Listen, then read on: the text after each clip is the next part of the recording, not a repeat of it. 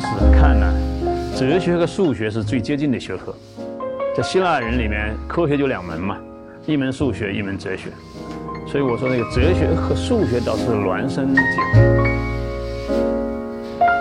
但是爱因斯坦提出一个很崭新的想法，他说宇宙呢，它的确是有限的，但可以是无界的。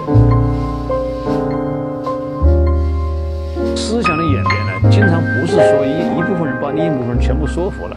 这个物理学家普朗克有个讲法，他说这个理论的更替啊，不是因为老一代被说服，是因为他们都死了。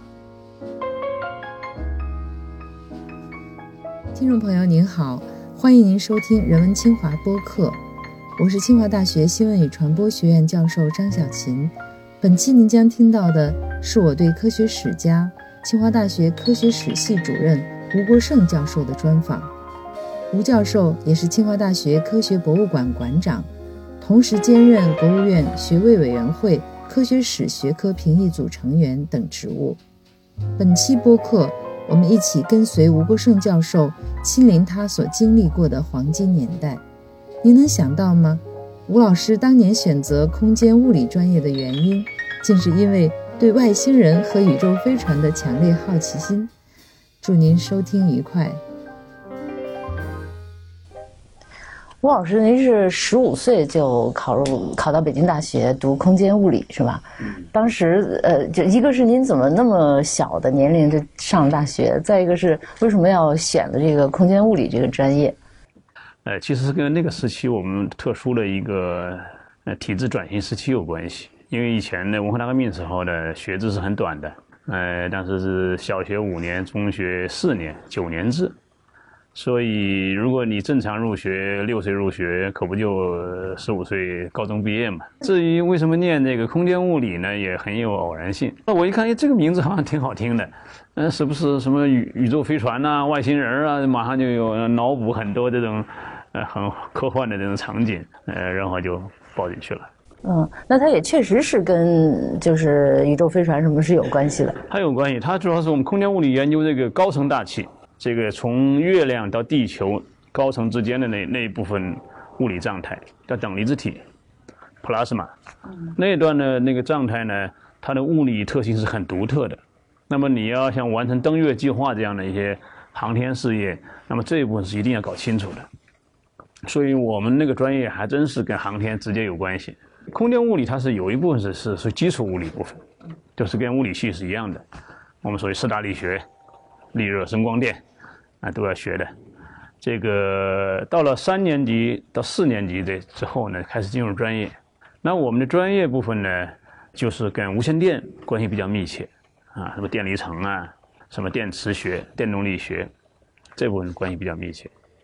所以实际上我开始两年学的还挺有意思的，因为它是跟物理系一样，学纯粹的物理啊、数学啊，也学的比较多。因为我们物理类属于这个理科里面，除了数学系之外，学数学最多的一个专业。但是到了这个三年级之后呢，就太专门了。我妈妈觉得这个好像意思不大，这个也实际上我自己也不喜欢，兴趣不大。当时我特别喜欢想学数学，但是那时候不能转专业，而且呢，当然你到了三四年级了，你更没有可能转的可能性了，所以就兴趣转移。转一开始就学哲学，那您那个时候是被哪些问题吸引了？还有没有印象？就是比如说是听了哪节课里边，或者他给你看哪本书里边有一些什么样的问题，使得一个学空间物理的人一下子对哲学发生了浓厚兴趣？实际上，我觉得我在二三年级学呃物理的时候，前沿物理的时候，就对物理学中的哲学问题有兴趣。那我们都知道相对论、量子力学，它引发了很多哲学问题。相对论研究时间空间的概念的转变，量子力学里面的因果性问题，一些崭新的世界观，这些问题当时已经是哲学问题了。所以我们是一边学，是一边就接受这些问题。那我们当年能学到的哲学，最多就是黑格尔的辩证法。而黑格尔的辩证法呢，你要钻进去呢，你也觉得那里面是有很多很深奥的东西。这个辩证思维啊，还是比较复杂的。不是像我们通常想那样，好像就是独立统一啊，什么量变质变呐，这样那么简单几个条条框框。它实际上里面有一些非常迷人的那个概念演绎。所以我后来觉得这个读黑格尔的小逻辑啊，哎，觉得里面还是有很多很有意思的事情。所以就是物理学前沿的这些问题和哲学里面的，特别是德国古典哲学这一部分，还是挺让人着迷的。嗯，就那个时候您也就是十七八岁吧，就大学二三年级的话，这些问题对您的那个吸引力是是跟您的哪些东西产生了共鸣？因为你想，对于一个从小就喜欢数学的人来说，那么他肯定就是他对那些很纯粹的概念思维啊是有也是着迷的。那你比如我们学数学的人，对某些内在逻辑、那些贯通感啊，那些概念里面内含着的那些一些隐秘的联系，它如果它被开掘出来以后，你会产生很神秘的喜悦感嘛？比方说那时候我们研究宇宙学。宇宙学里面，当时我们都相信宇宙是无限的，啊，如果说你说宇宙是有限的话，那么人就问你，那在边界之外是什么呀？所以你看，你永远会面临这个问题。如果你相信宇宙是有限的话，那逻辑上就有问题嘛。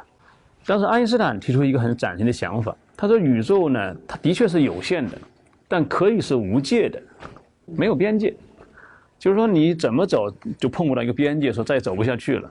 即使这样，你仍然也是有限的。为什么呢？因为你可能是封闭的，你是封闭的意思就是你回来了，就像一个蚂蚁在一个地球仪表面爬，那么这个地球仪对它来说呢，它就是一个有限但是是一个无界的一个空间。你蚂蚁怎么爬都不不会爬那个地方去说不能再爬了，你可以永永远爬乱乱爬都可以，但是这个地球的表面是有限的，所以爱因斯坦就提出，哎，这叫做有限无界模型。哎，这就对我们很有兴趣。这个，就听上去从物理系到哲学系好像是比较大的变化。对，实际上不是很大。实际上我们那个年代，我这个专业的同行们，呃，通常都有这样的经历，都是从理科学物理、学化学，转到自然辩证法。那这个自然辩证法是一个专业？自然辩证法是哲学的二级学科，今天的改名了，叫科学技术哲学。当年叫自然辩证法，当年叫自然辩证法呢，也是个中国特色。自然辩证法本来呢，它是一本书的名字，是安格斯有一本没有写完的书，一叠手稿，后人给他安了个名儿叫自然辩证法。那么这个自然辩证法这个书呢，最早被我们中国一位学者叫余光远，这是我们这个专业的创始人，这个老先生在延安时期把它翻译成中文。然后这个就成了此后，呃，这个中国的这个科学家政策和科技政策的一个经典指南。那到了八十年代呢，呃，学科规范的时候，它就变成了一个学科，就是你做学自然辩证法，你就要懂这个科学前沿。所以基本上在我从大学毕业以后进入哲学系读研的时候呢，嗯，是走在那个时代我们这个学科前列的。就是这个学科前列的很多呃讨论的问题啊、争论的问题啊，呃，其实我都有所介入。嗯，那比如说什么问题？比方说当时几个几大争论吧，一个就是宇宙的有限无限问题的争论，因为我们哲学原理说宇宙是无限的，现代宇宙学说宇宙是有限的。我们知道现在公认的宇宙学理论认为宇宙是在现在是呃数数字是一百三十七点五亿年以前通过大爆炸炸出来的。那在八十年代，这个想法是很让人震惊的。哲学家们会觉得这个宇宙是无限的。那爱因斯坦是一个是一个关节点。爱因斯坦相对论出来以后呢，他能够有新的方法来处理这个宇宙物理学，他才出现这个现在所谓的现代宇宙学。所以这是一个争论。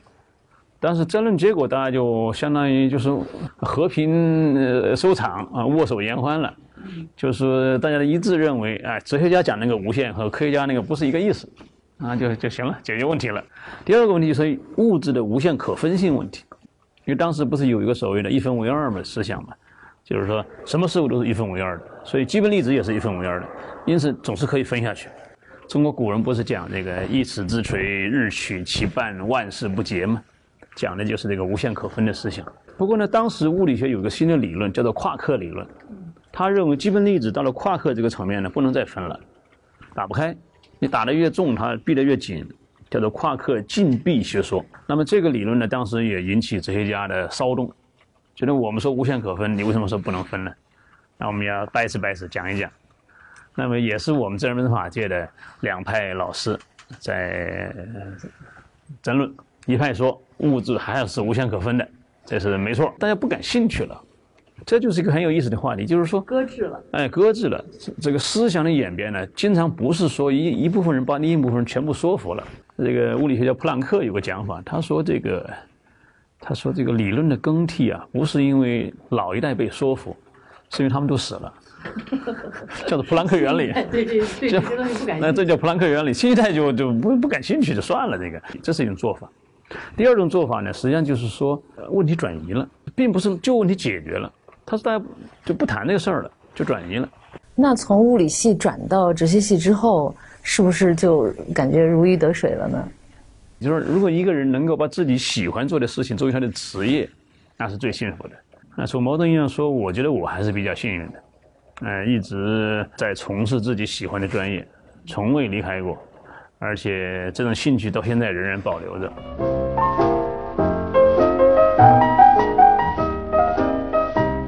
嗯，那就在读研究生期间的时候，你就开始写这个关于宇宙的无限和有限的这个文章，是吧？对，那那个时候我就呃，一个是加入当时呃火热的争论嘛，啊，我就已经在写了很多文章。硕士论文是写这个，好像就是八七年在《自然辩证法研究》上面发表的文章。宇宙是无限的嘛？对对对。啊，那那应该是不太容易发的。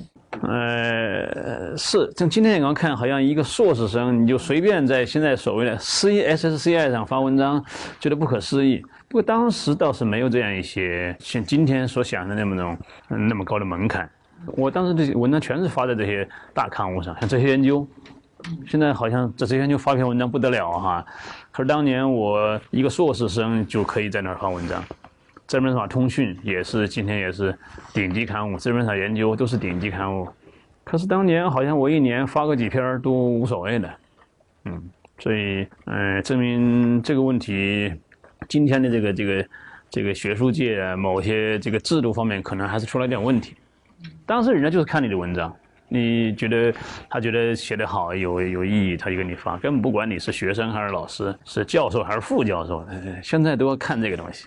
呃，在宇宙有限和无限这个问题上面，您的观点是什么？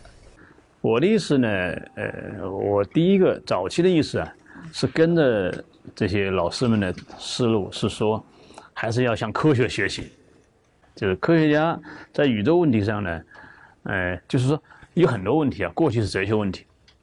因为是科科学没有介入嘛，科学一旦介入之后，哲学家应该主动放弃这个阵地，应该交给科学家，科学家说是什么就是什么。在早期我是这个态度，后来我实际上有微妙的改变，我是还是同意说，哲学是有一套话语，科学有另外一套话语，哲学的话语和科学的话语是不完全一样的，所以呢，的确也不能简单的说哲学那个命题它是错的或者是对的，它的确讲的是不同类型的东西。但是我我早期的文章都是持第一个态度。嗯，那今天您怎么回答这个问题呢？今天这个问题，就像我所说的，这个问题已经不是问题了，已经。哲学家当然应该关注自己的话题嘛。你怎么可能去就科学话题跟科学家去 PK？那是不可能的嘛。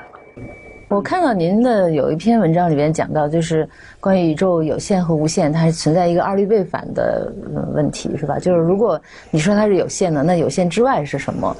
呃，如果您说它是无限的，那它相当于没有一个质的规定性，就是那它到底是什么？它这个实际上是一个就是康德式的问题。呃，之所以我们说八十年代那个争论是很幼稚的呢，它其实是没有达到康德的水平。你看，康德是个十八世纪的哲学家。就是我们中国长期以来这个唯物心的斗争呢，它其实是一个这个十七世纪早期的那样一些问题，每人固守一方，呃，物还是心，嗯，这个理性的还是经验的，就是这样一个二元对立。实际上，康德已经把这个问题都已经消解了。他认为这个宇宙这个事情，就哲学意义上的宇宙啊，它不能够就是呃纳入所谓科学理性的研究范围。因为科学理性是一种知性思维，知性思维它本身是有限思维，它有框架的，而哲学上很多题目呢，像宇宙啊，像自由意志啊，像上帝啊，这样一些大问题呢，它本身是没办法纳入这个理性范围来思考的。你如果非要思考的话，它必然导致矛盾，二律背反所谓的，他就举了几个例子，就是宇宙是其中一个，空间和时间，空间应该是有限还是无限呢？你说有限也不合适，说无限也不合适，呃，时间也是这样的。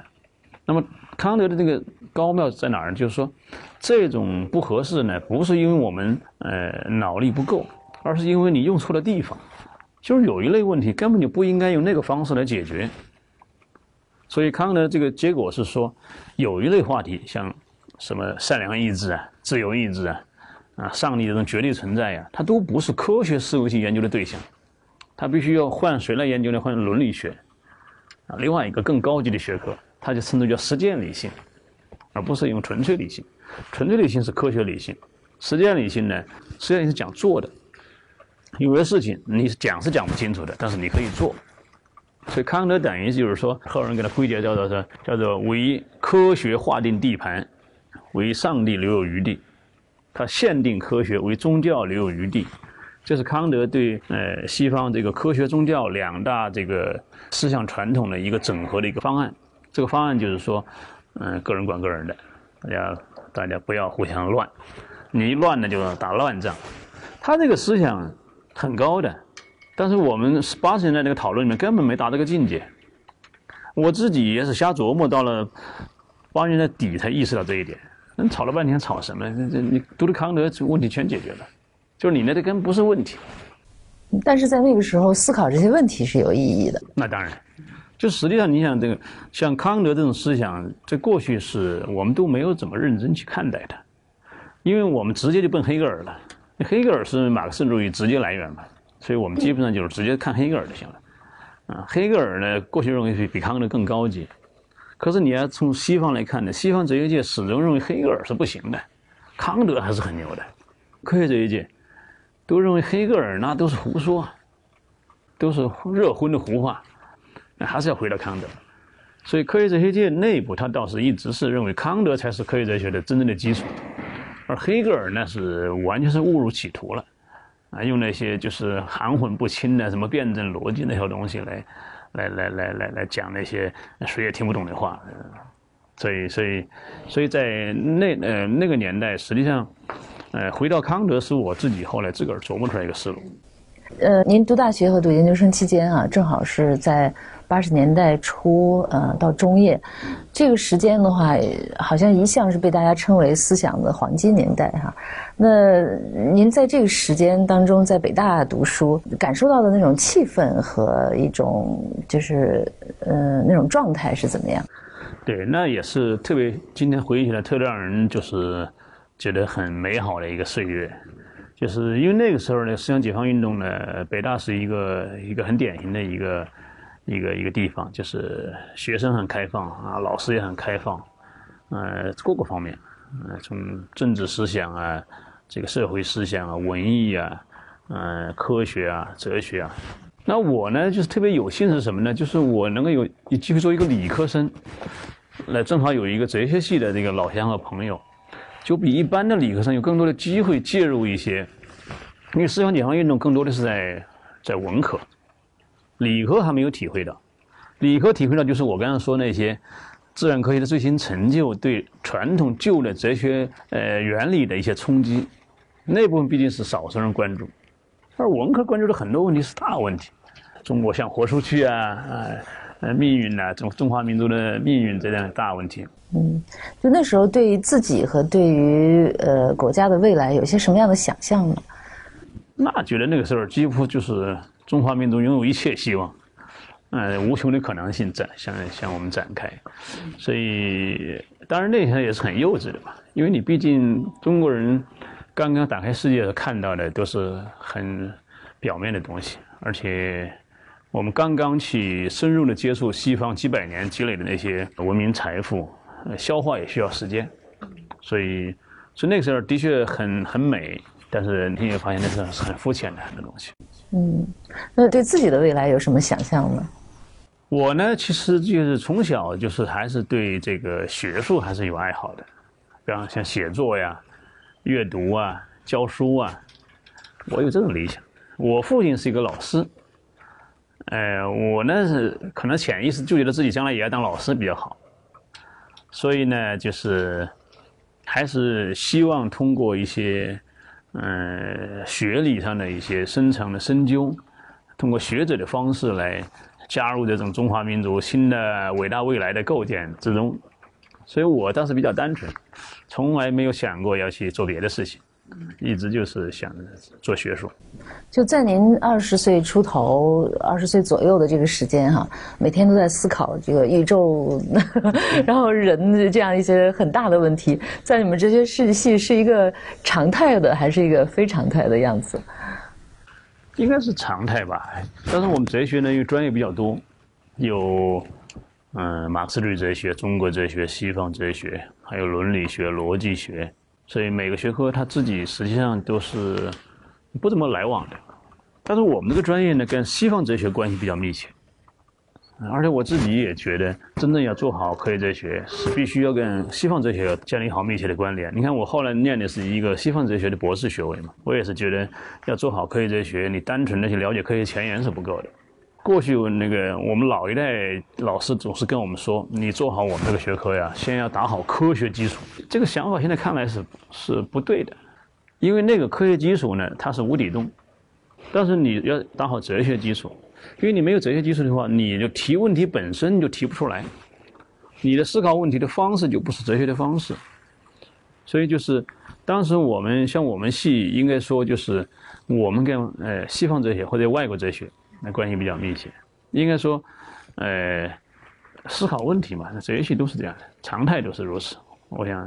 所以哲学系的同学、老师们特别容易一见面就直接进入问题，就是因为他们始终有一种嗯思想的这种张力。嗯，呃，您在八六年研究生毕业哈，就二十二岁的时候，呃，那个时候八六年应该说研究呃就是研究生毕业出路是很多的，嗯，比如说到企业或者到政府去工作哈，那个时候对大学生、研究生都是稀缺的资源。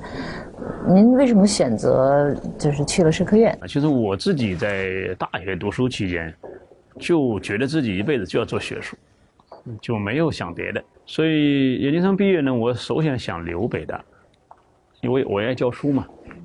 但是当时由于各种各样的原因吧，就没有留成。没有留成呢，就社科院也要我们去。当时一个硕士毕业生就各大民营单位是可以随便挑的，啊，都可以去。那当然，社科院是是比较好的，它是学术的那个国家队嘛，所以就去了。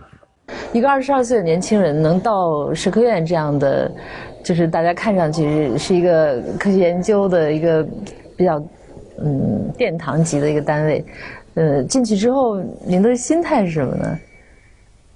社科院呢有个好处就是说自由，这让我印象深的，一个星期就上半天班去主要是去领工资啊，领领稿纸啊，啊领信封啊，拿报纸，拿拿自个儿的信这些事儿，偶尔也开开会，开的不是很多。在这样一个环境下呢，它很特殊，这是非常的好。一方面，你作为一个热爱学术的青年，你会觉得那里面有很多资源，哲学所的图书馆非常好，书藏的这个哲学外文书非常多，嗯，别的很多地方没有的。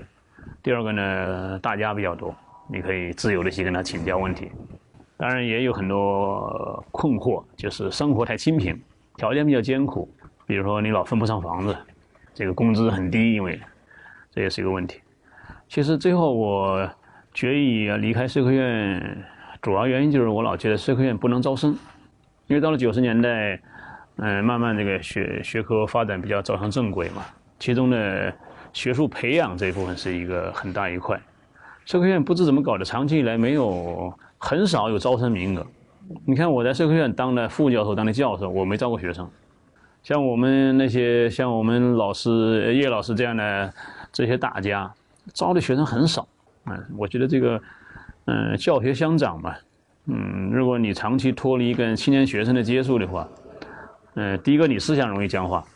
第二个，你的学术事业是没有继承人呢，哎，你做不到。呃，在社科院是您这个学术研究应该说是多产的时期，是吧？嗯。这个时间段写了好多，出版了很多著作，差不多一年一本，有这个频率。嗯。这个阶段您关注的主要问题和呃，就主要的贡献是什么？呃，那个时候呢，我的确是比较高产。到没有到一年一本的地步，也写了很多书。九一年先是翻译了一本书，九三年出版了我的第一本书，叫《自然本体化之物》。啊，那一年我就评上了副教授。然后呢，九四年就又写了一本书《希腊空间概念》，也是那一年还编了一本书，叫《科学思想史指南》。呃，到了九五年，我又出了一本叫《科学的历程》，就是现在特别有名的一本书。其实那个书是我在九三年写的，啊，出的比较慢。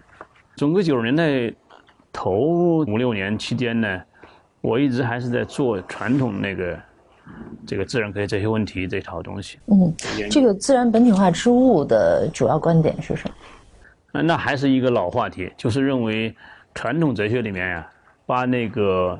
科学命题直接转化为一个哲学命题，这个做法是有问题的。科学上说是宇宙是无限的，然后我们哲学上说啊宇宙是无限的。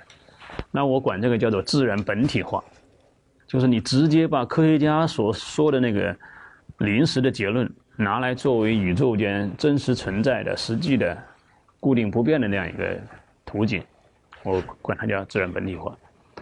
呃，那个时候我已经有一点点哲学这个基础了。我是觉得呢，就是世界的这个图景呢，它本身是一个人类实践的产物，它并不是说你单纯的它是客观的，然后是固定的现成的，你直接去看它就行。它实际上是跟我们这个认知方式啊，跟我们的这个认知路线是有关联的。所以就是说，不能把自然看成是一个本体。哎，不能看到一个本体。所以那时候我已经引入了某种属于透视主义的思想。你所看到的什么样子，和你的透视眼光有关系，和你的切入的眼光有关系。而且你如果把那个东西直接搬来说，那就是全体，那就是绝对。那这个我们称之为叫，我叫做自然本体化。其实很多哲学家也有别的叫法，比如叫做上帝之眼，就高着爱，就是说你这个，你说他就是这样，你你难道你是上帝吗？你怎么敢说他就是这样呢？你难道不应该说这是我看到的样子吗？所以实际上，我那个书的一个基本思路是说，现代的世界图景仅仅是当代科学家所看到的样子，而不能够把它直接转化为一个固定不变的现成的存在。那如果这样说的话，我们永远都无法认识自然了。那我不是我永远无法认识，而是说我们对自然的认识啊，总是哎和我们当下的某种特有的这种概念框架有关系。这是可以解释这个所谓的真理作为过程这件事情。啊，你否则你你没法解释。如果真你真理是永远达不到的话，那那怎么叫真理呢？如果你很容易达到，那又那又能怎么叫真理呢？你必须要拒呃拒呃拒绝那种两种极端，要不然就马上达到了，要不然永远达不到这种局面。你只有认为真理是一个在在一个这个正确和错误的一个辩证运动中这个滚动的过程，做一个过程出现，你才能理解真理。就是不断被揭示，哎，不断的被揭示，而且每一次揭示，都是呈现了你自己的那个生活状态、世界的样子和你的生活模式是有关系的。嗯，也就是说，真理都是相对的，是吧？真理当然都是相对的。嗯。还有一本书是写这个希腊空间概念的发展，这好像是一个很嗯很专业的一个问题。为什么会对希腊空间概念有兴趣？嗯，这个是是这样的。它首先是我研究宇宙学嘛，宇宙学就研究空间问题嘛。那么空间问题在近代它有一个重要的转变，就是爱因斯坦相对论。那么爱因斯坦相对论的一个转变呢，它是它在十九世纪是有先导的。刚才讲那个黎曼空、黎曼几何、黎曼空间，以及它所引发的物理空间和数学空间的这样一个呃对比这件事情。但是呢，我已经跳出这个东西，我进一步往前追。就发现呢，所有这些近代讨论的空间问题啊，都是牛顿框架之之后的问题。而在牛顿之前，甚至在希腊时期，他们讨论的方式跟我们是不一样的。那我觉得这挺令人迷惑的。所以这本书实际上是，哎，把我的研究这个领域从这个所谓的现代科学的这些问题，直接就是延伸到了西方科学思想史这个领域。就过去我们只研究当代的那些新问题。它背后的一些哲学预设，那么通过这个宇宙学到空间，然后一直再到这个空间思想史，就进入了一个更大的领域。那么我这个书里面实际上是一个基本思想是说，希腊人没有现代意义上的空间概念。那么希腊人那个类似的概念呢，它不是不像我们今天这样的把空间，呃，预设成一个空旷的、处处都一样的一个架子、一个篮子、一个框架。而希腊人的所有的那个空间概念和类似的空间概念，我称为叫空间性概念，它都是局部的、当下的，和这个事物本身是密切关联的。如果你要正确的翻译的话，应该翻译成处所或者位置。某个东西所在的那哎，所在的地方，那个所在呢，在希腊人看来，它和你之所是是有关联的。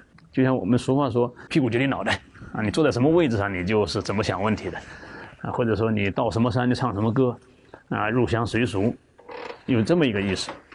那现代物理学是不同意这一点的。现代物理学认为物理规律哪儿都一样，北京的实验和纽约的实验是没有区别的。不能因为说你的实验在北京做的就无效，或者在纽约做的就就就无效。所以现代物理学有一个定律叫做叫各项同性，处处均匀。这个是现代空间概念的一个基本特点，就是空间是完全是空的，空间是完全是平等的、平权的，哪儿都是一样的。但希腊人认为那是不一样的。你居庙堂之高和处江湖之远那是不一样的。他当然，我们讲这个词呢，说的是人呢，啊，你居庙堂之高，处江湖之远。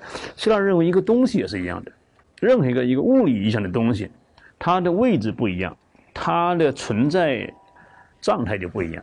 现代牛顿科学认为这是没有关系的，你在哪儿都是一样的。就一块石头，我放在山上是石头，放在水里也是石头。对希腊人不这样认为是。不一样的。嗯，就是他认为一个东西，比如石头吧，如果你是悬在空中，它这叫做不完善状态。只有它回到家里头的，回到自己的这个天然位置，才算是进入它的完整状态。呃所以石头有一个趋向，就是趋向自个儿的天然位置。它以此来解释重物为什么落下，为什么火要往上走。就是每一个东西都有个家。哎，每个人都有个家，你不回家，就小孩没娘，说来话长，就变成你就你就不完完整。哎，小孩只有回到母亲的怀抱，才成为一个真正的儿童。那他这个是一种拟人化的感受呢，还是他就确实是认为这个事情就是这个性质？呃，今天我们认为它是拟人化的，啊、就是说好像，呃，物体其实不是这样。然后，但是呢，那我们知道这个人类的这个思维啊，它一开始都是根据自个儿的生活经验来推己及人这么做的。所以希腊人的思想基本上也是这种有机论思想。呃，他这个有机论思想，你也很难说他错。从某种意义上说，爱因斯坦又重新回到了这个希腊思想。那牛顿不是认为这个物体空间没有关系吗？空间是空的吗？物体是在里面自由的运动嘛？牛顿第一定律说，嗯、一个物体不受力的作用就匀速直线运动走下去吗？可是爱因斯坦相对论出来以后，他就改了，就是空间不是均匀的，空间有些地方呢，它的引力场大，这个物质量大，它空间会弯曲，有的地方弯的厉害，有的地方弯的不厉害，也就是说，整个宇宙里面没有一个绝对均匀的空间。那从这个意义上讲，好像它这个引力场出现以后，它有某种回到了亚里士多德那个思想，所以也有人称它叫新亚里士多德主义，啊，就是说爱因斯坦这个引力理论呢，它又回去了，所以你很难说它是拟人化的，它是一种处理这个问题的不同方式。那么牛顿的方式更像是一种彻底机械论的方式，机械论是可以分割嘛，干干净净、清清楚楚，装了拆，摘了装。而有机论认为内在不可分割，不能不能把它隔开的，你隔开了，思考问题就不一样了。嗯那您辨析这个希腊空间概念的目的是什么呢？啊，这个思想史嘛，它就是要把事情说清楚嘛。那么说清楚完之后呢，它会产生一些后果。这个后果就是说，让你更加深入的理解现代这种空间概念、现代宇宙观念它背后的东西。因为我们通常是这样的：当你认识到一个事物有其他的可能性的时候，你才发现我们现在这个样子不是必然的，不是理所当然的。我们这个样子是可以改的。但是如果你没认识到这种先决条件、先验前提和他样的可能性的话，那么你就会认为这个就只能这样了。所以，某种意义上说，哲学家的工作他是很颠覆的。他每次揭示一个前提的时候，其实就戳穿了某种这种强大的这种现实的保守力量，哎，这种确定性。所以，对希腊空间概念的研究，其实是帮助我们反省现代空间概念。而且你在研究过程中，当然我在梳理很多细节了，我们不能都讲。比方说，欧式空间的概念，其实就不是欧欧几里得本人的想法，就很多以他前人名字命名的东西啊，不是他自己意识到的东西，往往是后人追认的。比方说，在欧欧几里得看来，空间只有一个呀，只有一个，他就没必要命名为欧式空间。那么欧式空间是怎么命名的呢？是发现了非欧空间以后，才把那个老空间命名为叫欧式空间。因为如果说你如果没没发现非欧空间的话，你当然就不可能命名欧式空间。所以欧几里得本人是没有欧式空间概念的，而且我们现在所说的欧式空间也不是他的想法。我们今天说欧式空间是一个无限的、平直的，可是你要知道，希腊人的世界观里面，世界是有限的，所以欧几里得是没有办法有一个欧式空间的。这同样道理，这样这样的一些事情在思想史上是屡见不鲜的。比方说，牛顿力学或者牛顿世界观。那么牛顿世界观就不是牛顿本人的世界观。你看牛顿本人是很有很多奇怪的想法，他认为引力啊，它的本质是搞不清楚的。那我们今天知道引力当然是两个物体作用的结果嘛啊。牛顿说这个引力是什么，我是不知道，你千万别别别说我知道啊，我是不知道的。嗯，但后期呢，他有一个强烈的倾向，他倾向于认为引力是上帝之手在作怪。是上帝把这个世界串在一起的一种办法，他有这样的想法，所以我们说牛顿不是一个牛顿主义者，就像马克思说自己不是马克思主义者一样的。很多这个我们今天习以为常的观念和思想啊，你一旦放到思想史的这个背景下去看的话呢，是非常有意思的。就是它被后人不断的建构，建构的结果呢，就容易板化，就信以为真，然后就接受下来，然后思想就没法再有余地了。那么思想史的工作，它是说通过一个概念追索或者概念考古，让你发现哦，原来不是这样的。那既然原来不是这样的，那我们现在也可以改现在的样子了。所以思想史某种意义上说，它是很有革命性的，它是很有摧毁性的。这也是为什么这个思想史经常是能够给人新东西。你想，我们人生活在世啊，这个研究历史啊。呃，有什么用啊？其实你要说有什么用，也是谈不上有什么用。但是历史总是能告诉你他样的可能性。哎，我们研究科学思想史也是这样的，就是让你可以反省当下的那些持有的那些观念呢，其实，嗯，可以不这样的。在这个过程中，那种所谓自由的思想其实就注入进来了。呃，您做的这个《科学思想史指南》这本书，哈，就是呃，编译《科学思想史指南》这本书，当时也基本上是一个拓荒的工作，是吧？它那个就是跟我们中国这个科学史的发展的一个畸形化有关系。就是中国的科学史这个学科呢，它早期主要是做中国古代，它是跟西方这个科学史学科的主流是脱节的。因此，我们对西方这个二十世纪这一百年的科学史的很多编史方法是不熟悉的。比方说，二十世纪这个科学史的编史，早期是实证主义历史，就是编年史，就大事年表。今天发生什么，明天发生什么，这叫实证主义历史，大事年表。第二阶段叫科学思想史，第三阶段叫科学社会史，这样一些这个重要的编史纲领。中国科技史界一直没有人去关注，那我当时并不是在科技史界，我是作为哲学界进来的。但是呢，因为我研究这个科学思想史的这个科学概念史嘛，就首先就关注这个领域，觉得这个过去怎么没人做这个部分呢？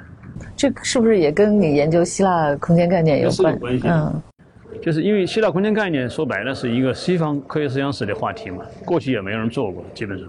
然后那个，所以我就当时想呢，组织一些年轻的同同道呢，先做一些翻译，就把西方科学思想史的一些主要的作品呢，把它先翻译过来，像中国科技史界呢，了解一下这个西方科学思想史这个学科究竟想干什么。因为我们过去很多人呢，是从这个词的这个字面意思上理解的，好像是研究科学思想的。那其实科学思想史这个，它不是研究科学思想的，而是以一种。这个思想史的态度去透视科学，这话怎么讲呢？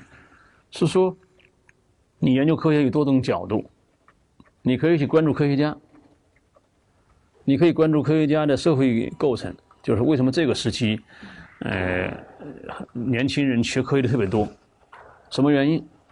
这是这是一个社会学的东西，所以说科学社会史。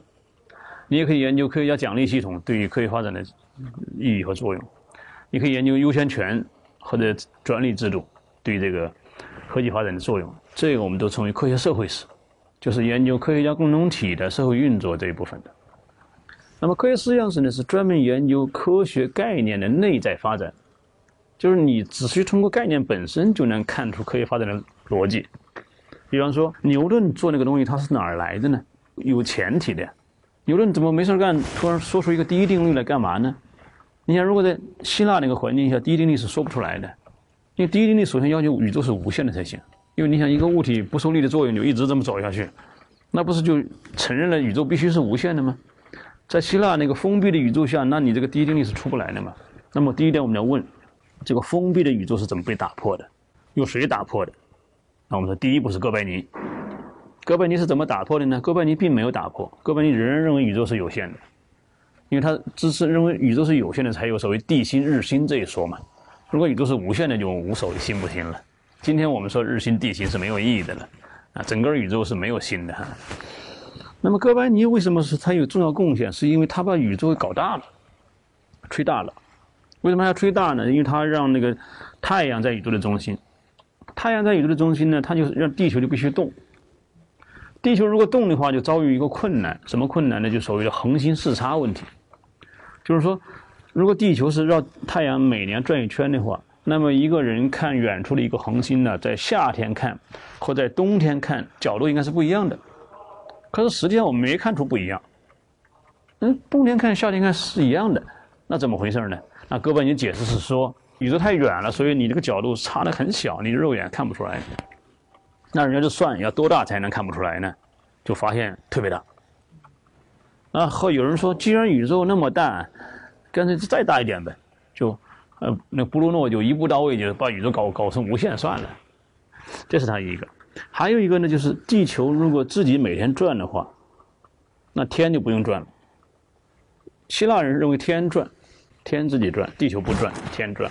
现在地球自己转，天就不用转了。天不转的话，那就没必要有限。你看，这些都是逻辑啊，它都都是些概念逻辑。你就发现哥白尼在到牛顿之间为什么那么重要？当然，哥白尼、牛顿还有好多人了，伽利略啊、第谷啊、开普勒呀，都在那个做这个工作。所以。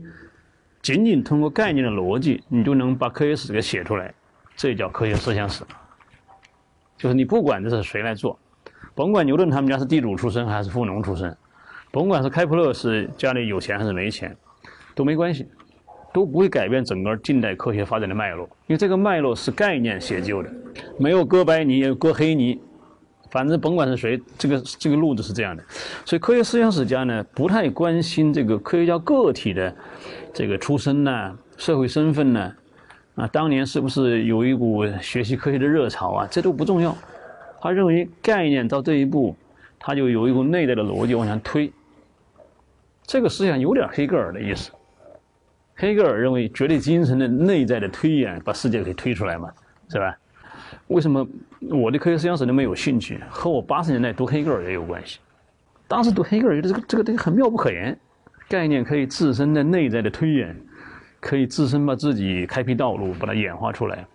这种东西呢，就对我们这些有理论爱好的人就特别的喜欢，因为我们理论家总有一些狂妄的想法，就是单凭我的大脑就可以洞察宇宙的秘密嘛，是吧？你看那个。像牛顿呐、爱因斯坦都是这么一类人。你看牛顿，你看在他他那个他原理的最后一卷，现在就让我们来讲一讲宇宙的结构吧。那这不就上帝的口气嘛，都是。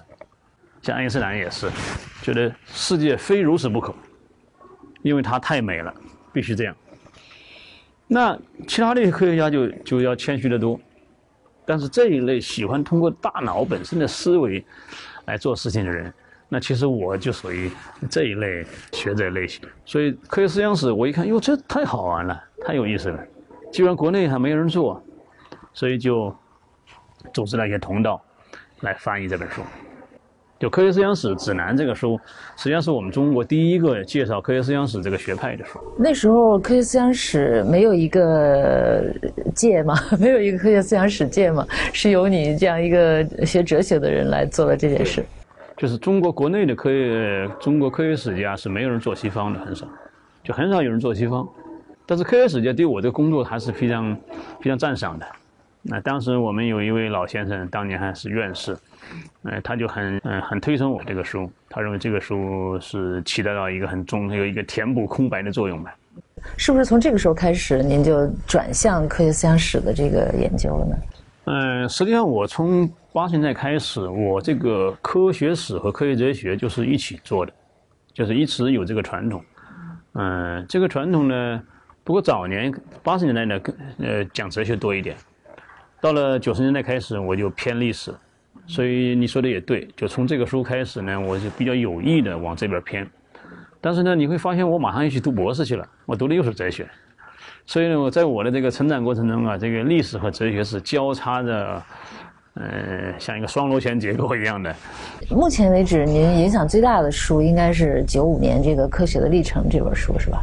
嗯，这个影响最大是说在公众影响最大，因为这个书是个通俗读物嘛，通俗读物嘛，当然大家就就就读的多一点。那这本书是在那个科学思想史指南的基础上产生的吗？哎，对，他应该是同时在写作的。科学的历程这个书，它是跟科学思想指南同时做的。啊，那个时候我同时做好多事情。呃，科学的历程是一个出版社约稿，为青年人、高中生这个水平的人。来写一部通俗作品。其实那个时候我自己刚刚也开始学科学史，边学边写。呃，应该说是这个书里面的学术含量是是不高的，应该说。那这本书是是不是第一次对西方科学史进行梳理呢？那也不是第一次，就是写通史呢，它本来就是一个比较难的事儿。嗯，专业人士一般不爱写。怕吃力不讨好，因为你专业，你总是一一部分你比较熟嘛。你写通史要什么都写，你肯定写出来的不一定都都那么好嘛。我记得当年罗素发表他那本影响最大的西方哲学史的时候，你看罗素那个是影响最大的一本书，就西方哲学史。呃，好像说他拿诺贝尔奖就是靠那本书。当然他自己在前言里特别提到说。呃，我只对莱布尼兹那部分稍微有点专业自信，其他部分你们就看看就行了。我觉得我跟他那个关系也类似。其实我比他更惨点我在写这个书的时候，没有任何一个部分是我比较专长的。那怎么就敢下手写呢？叫做无知者无畏啊，或者是，当时也的确是没有人做这个，就是中国科技史界啊，做西方的特别少，或者说没有。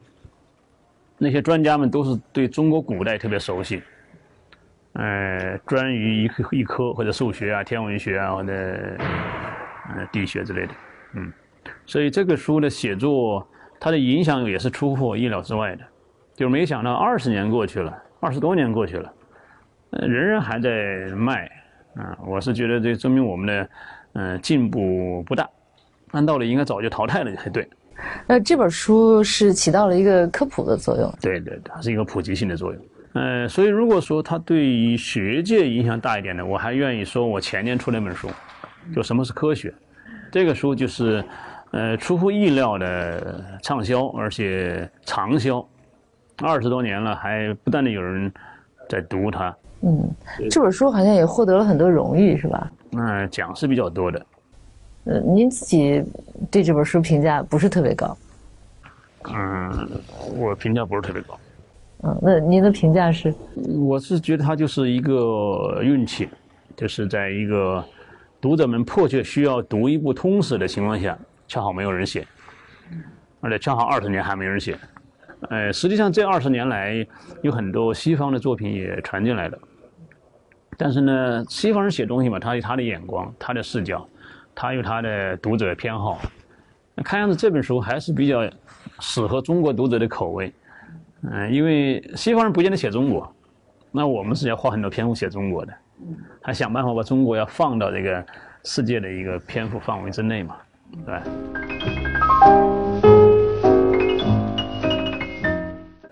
那这本书出版之后，您就开始读博了，是吧？对，我九五年。当时呢，读博士还没有现在这压力那么大。现在你没有博士，你就根本就进不了学术共同体哈。您的博士论文是关于海德格尔的哈，这个海德格尔大家都认为是最难懂的哲学家之一，是您是诚心就选了一个最难懂的人吗？呃，主要还是因为他这个这个思想深度嘛，因为你做一个人就得做一个大人嘛，就是我们古人讲这个“取法乎上，得乎其中；取法乎中，得乎其下”。你做人也是这样的，你找了一个大家来做，你就能够收获多一点。而且那个海德格尔呢，关于技术这一部分，过去是被人忽略的。是。那么就是他关于技术的这个这个这个这个这个思想呢，他是启发了整个二呃二十世纪西方技术哲学的这个发展路径的。大家一般都认为海德格尔是总的源泉。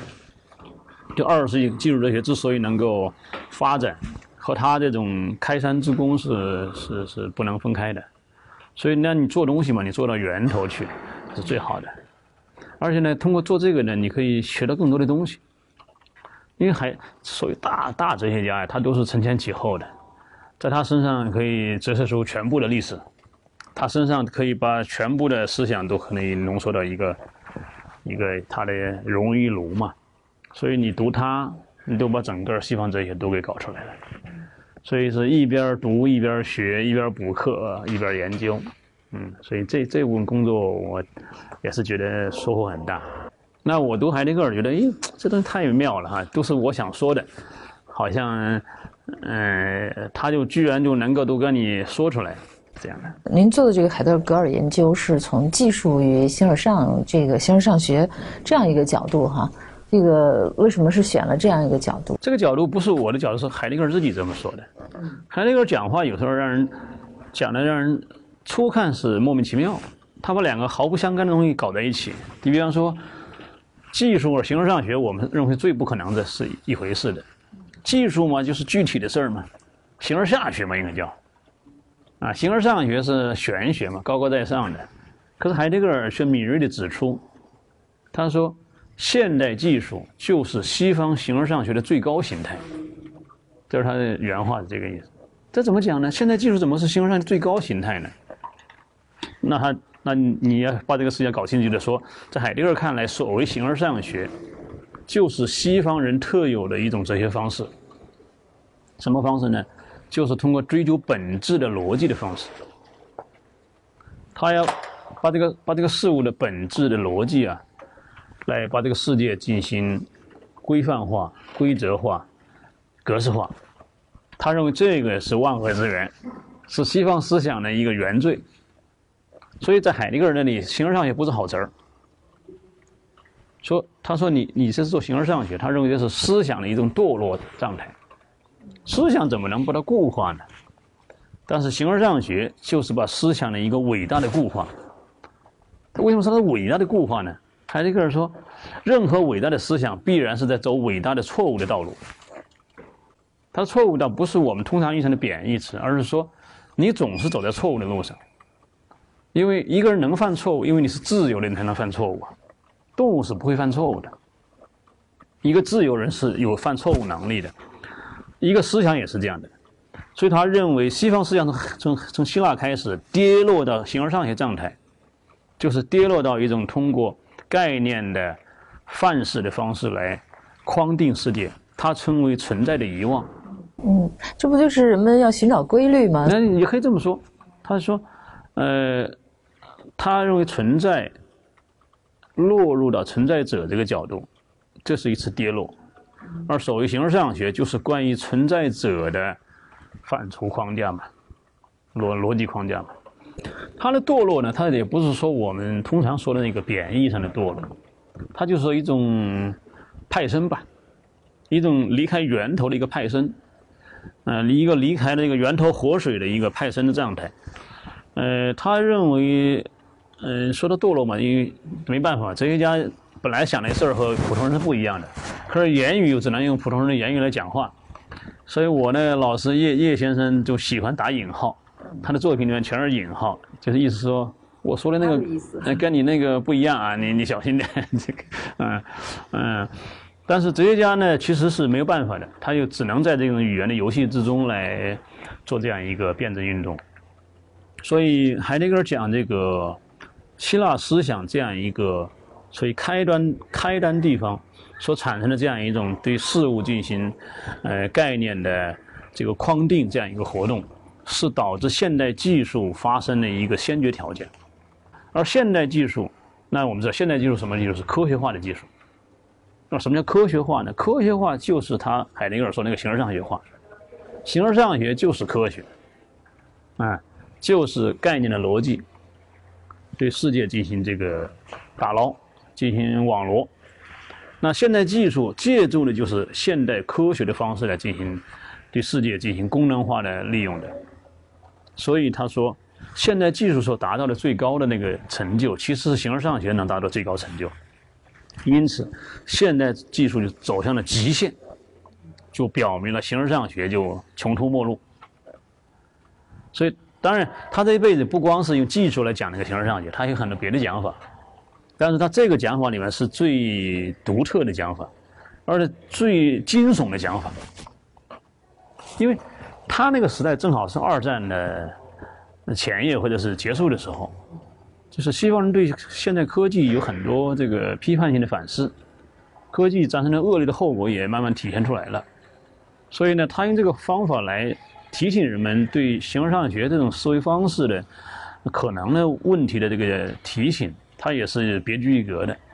嗯，为什么您说是惊悚？他是很惊悚的，因为他说现代技术是没有办法再改进自己了。为什么没办法改进自己？他有一个词儿叫做 Gestalt。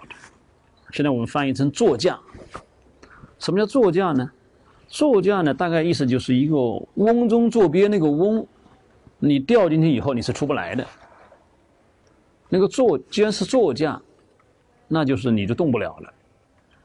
你要改造技术，你也必须通过技术的方式来改造。你要清除技术所产生的恶劣后果，你还需要用技术的方式来清除。也就是说，你甚至你已经没有办法来脱出这个技术性思维来思考问题了。所以，他把这个看作是世界最大的危险。世界最大的危险是你无话可说，你一张嘴就是技术那一套。就像我们现代人说：“你甭给我废话，你给我谈数据。”我们对数据的依赖，其实就是我们这个世界贫乏的表现。除了数据，你再说出别的东西来了。所以，海德格说，这个才是所谓的这个。最大的危险，他说的危险实际上是说人类的这种可能性丧失，就是还是说白了，还是西方思想最核心的一个问题，就是自由的丧失，就是你只能这样，哎，你只能这样，你没有别的可能性。所以，所以后来他晚期特别提倡诗歌，他用诗歌来矫正技术。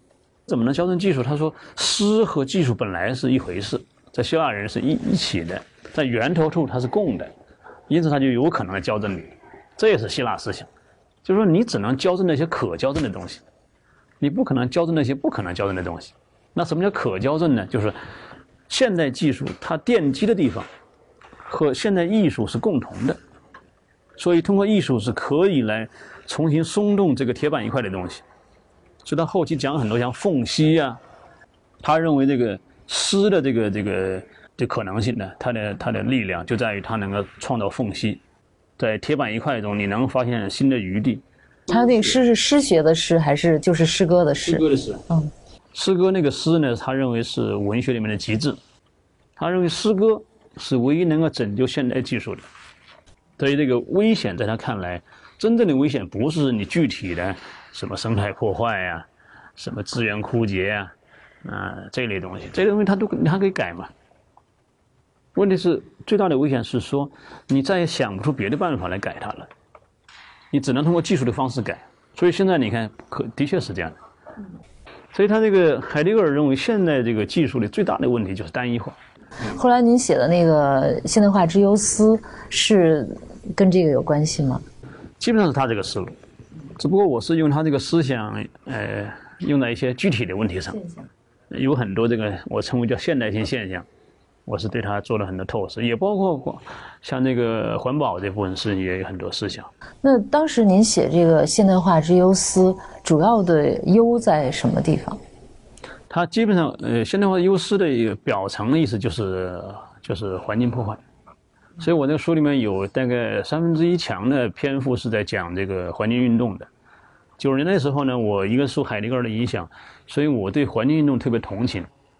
我当时还做了一个一个大事儿，就是主编了一套叫做《绿色经典文库》，那是我们中国大概第一批，就是呃把绿色思想作为一个呃综合的类别提出来的。但是之前那些书是散在过处的，比方说那时候的这个《瓦尔登湖》是文学作品，这个。那个、那个、那个，这个、这个，呃，《寂静的春天》是作为科普作品，呃，还有那个，呃，罗马俱乐部的那个、那个、那个作品是被认为是一个经济学作品。那我第一次把它汇总，把它都看作是一种指向一个共同的一个思想倾向，就是绿色思想。而那个书当时呢，呃，还是很有影响的。只不过我后期因为对这个绿色运动有一些失望。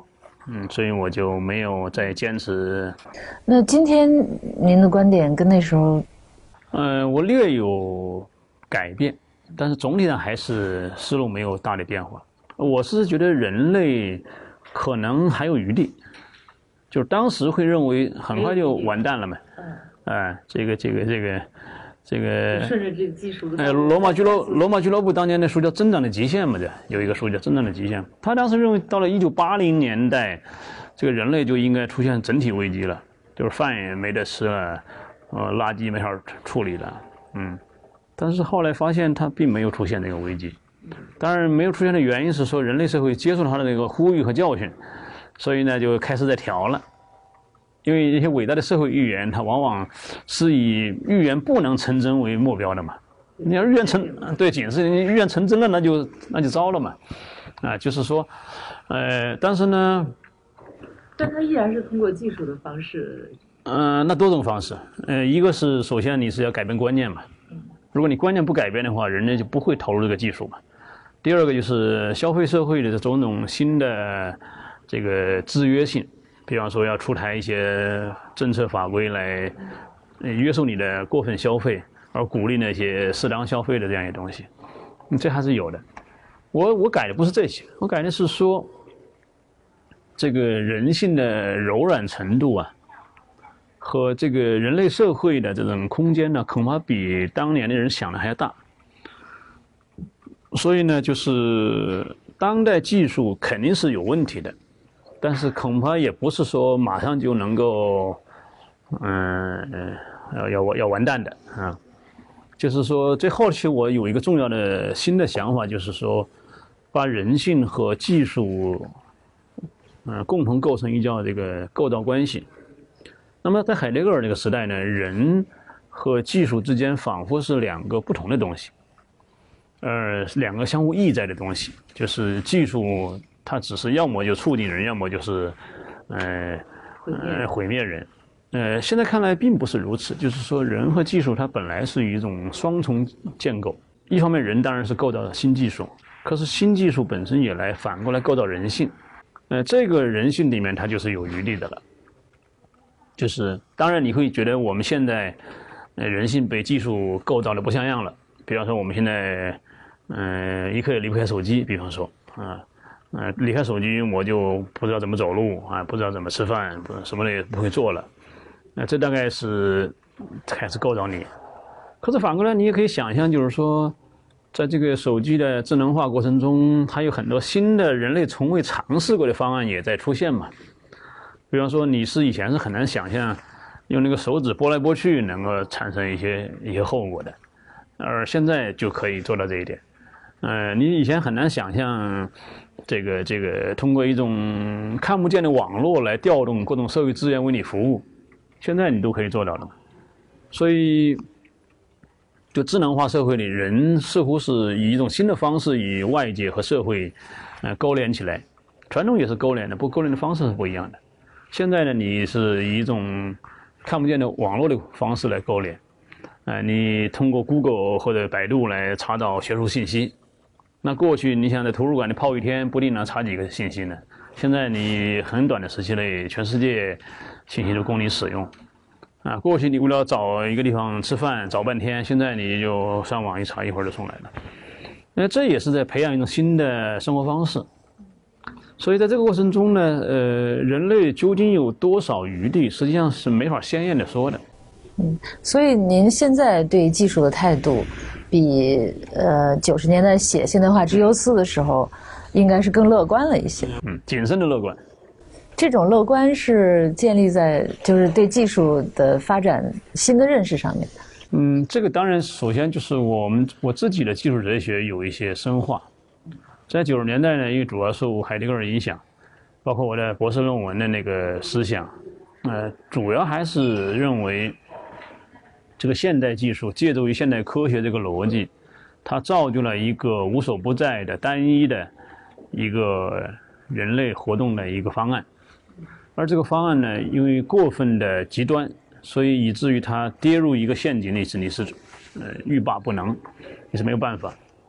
但是呢，我后来呢，呃，这个技术学本身的研究，特别深入一些微观研究，一些具体研究之后，因为海迪格尔没见过互联网，没见过计算机，没见过生物工程，而这些东西他都没见过，而这些东西其实对现代人理解技术是很有影响的。这个影响就是说，实际上我们人类潜能，这这首先这是我们潜能的表现，就你能够发明这些新东西啊，仍然是你潜能的表现。呃，技术可不是那么简单，好像觉得你坐那儿不动，它自然能冒出来。嗯，海德格尔那个意思好像就有那个意思，就是那个技术是一种，就是内在必然的这样一个开辟道路的过程。可是事实上，你发现很多新技术它是依赖天才的个人的，你完全可以说没有乔布斯就没有现在这种这种这种这种这种智能电脑的方这种方式。啊，那当当然也可以别的方式，但可能不一定是这种方式。那那你想，这就是人类的这种这种创造力啊，啊，所以现代技术它是有创造力的，它是基于创造力的，这是一个。第二个呢，就是说，在这个创这这这个技现代技术的发展过程中呢，它人性会调整自己，人性不是一个被动的东西，它在调整自己。比方说，在没有现代技术之前，嗯，科技伦理学是是没有的。就从来没有人听说过十九世纪有人说你做科学的你应该讲讲伦理学，科学家会觉得我跟你没关系，我是追求真理纯粹的东西。但是你到了新新新时代呢，由于这个科技的后果越来越严重，它所涉及的这个这个这个对人的影响越来越大，所以伦理学自然就出现了。您提到说希腊的科学精神其实就是人文精神。这个所以人文精神的意思就是说，呃，使人成为人的那种涵养方式嘛。所以在希腊人那里，科学就是扮演这个角色的。他他没有没有别的方法。所以你学习呃希腊人学数学嘛，比方说学数学是普遍的，所有的自由民的子弟都要学数学。啊，你学数学，其实你根本不是在学一种技术。不是说你学完之后你能够比别人掌握一门新的技技巧，而是说你因此而更加比别人能够领悟所谓的自由的境界，更能够呃理解所谓的这个理性，更能够知道什么叫内在展开、内在推理，什么叫自己成为自己。这个跟自由是什么关系呢？因为这个希腊的科学，它它是一种所谓演绎科学嘛，而演绎科学它的一个基本思想是自己推出自己。你学多了演绎科学，你就会认识到所谓内在逻辑这个意思。在我们中国人呢，喜欢讲事物是不变联系的，没有什么一个事物自己如此这样的事情。你是你，不是你没有什么，你是你背后那些东西，周边那些东西，你的社会关系。构造了你嘛？那所以我们这个我们这个是我们这个中国传统思想，它是一个有机论思想。他认为个体其实成为个体是因为各种关系带来的。啊那么在这样一个文化氛围内，你是没法找到所谓个体自由这个说法的。而希腊人要强调个体自由，他就要强调内在性、自主性、自足性啊。自己自足自主，这个思想首先是体现在逻辑思维里面的。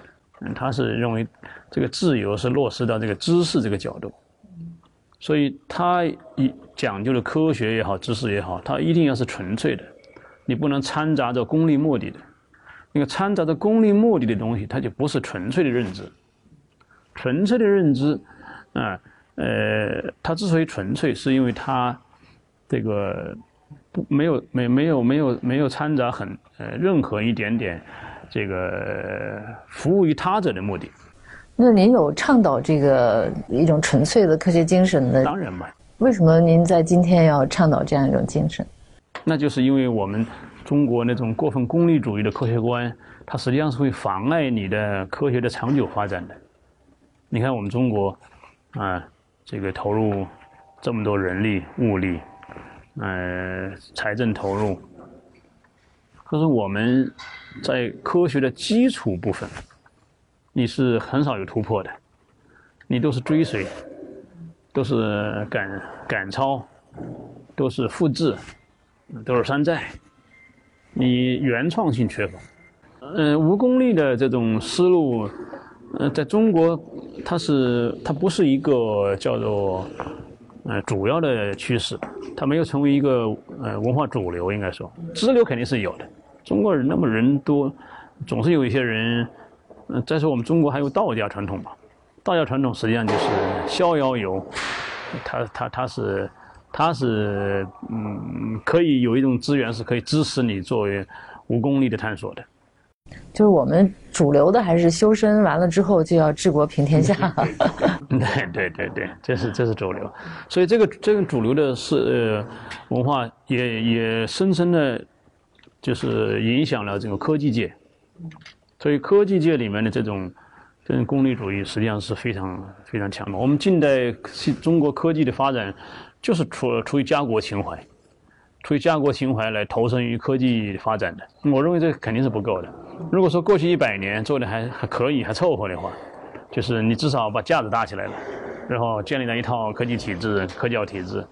但是你要长期往下走，你肯定是走不远的。单凭的那种呃治国平天下的家国情怀，嗯，救世情怀、救国救民，它当然是不足以来引领所谓科技的发展这种事情。就是如果是单纯的求知的这种目的的话。可能会激发更多个体的潜能，是吗？那是当然的，因为，呃，亚里士多德说，求知是人的本性，什么意思？就是说，一个人一定有好奇、好奇心。如果你没有好奇心，没有这个，那你就不算人嘛。所以，让人家出于好奇心去研究是最自然的，是最合乎人性的。这个靠倡导能够起作用吗？倡导是不行的，说你要有制度安排。嗯，您在《什么是科学》里边提到，就是，呃，西方的科学哈跟基督教传统有很有很直接的关系。那通常很多人会认为他们是矛盾的，您是怎么认为这件事情？那么我们讨论科学与宗教呢，只讨论这个学理方面。宗教有一套创始观念，科学有一套这个世世界演化的观念，这当然是直接冲突的。就是上帝造人观和这个达尔文进化论那个思想是是现代冲突的一个主要的表现，嗯，但是这不是全不是全部的东西，因为这个任何两个理论体系啊，它都有通融的可能性。它引发冲突呢，是说因为基督教时间很长嘛，呃，两两千年嘛，至少是。呃，这个漫长的时间内，它跟科学这种之间的关系啊，一直是处在动态的变化之中。有一段是贬低，有一段是利用，但是，各个时期不一样。那您认为，就是在现代科学的产生过程当中，基督教的正面的作用是什么？希腊科学是无用的科学，近代科学是有用的科学。那么，这个无有用的科学是怎么从无用的科学中蜕变出来的？在这个过程中，基督教扮演一个关键的角色。这事情讲起来比较复杂，简单一点说就是说，呃，基督教改变了希腊人的自由观、人人人性观和自然观。这个希希腊科学之所以不主张做实验，不主张去改造自然，用我们现在的话说就是，他只是理解自然，认识自然，不改造自然，不是因为他们没能力，而是因为他们就他的科学而言是不必要的，而且也是不应该的。什么叫自然呢？自然就是自己如此，自己如此，不以人们意志为转移的东西，你怎么能改它呢？所以希腊人把那些试图改自然的那个举动啊，是被认为是一个劣等的行为。因为人类做事儿嘛，总是喜欢嗯动心眼儿嘛，动心机嘛，总是喜欢这个老呃庄子说这个有机事者必有机心，你老是想占便宜，所以希腊这个自然观它是有这样一个高高在上的一个态度。基督教就不一样，基督教认为自然就是上帝创造的。而且在创造的过程中，它比人还低，就是上帝赋予人类管理自然的这个责任和义务和权利。而且自然一旦被创造，那就可以被改变。那既然你是被创造的嘛，那就可以改变了。而且它为机械自然观提供了一种逻辑条件。在基督教这个人性观里面，人的地位是很高的，那叫万物之灵长。你看，在希腊思想里面，人不是最高的。啊，嗯，诸神一大堆神都比你高。上呃，基督教呢，神只有一个，但人神下面就是人了，然后人下面才是那些东西。所以在在上世纪里，大概是说是上帝是容容许人来管理世界上的万事万物，赋予他这样的权利，所以这个人就变得比其他的要高。我们如果简单说，就是基督教把自然拉下来了。嗯，把人给抬上去了，这个地位的扭转是对于近代科学是一个很关键的一个步骤，就是近代那样一种征服自然、改造自然、力量型的这种科学方方案，是和基督教所提提供的这样一种世界图景的改变是有密切关联的。但细说起来比较复杂但大概是这么个意思。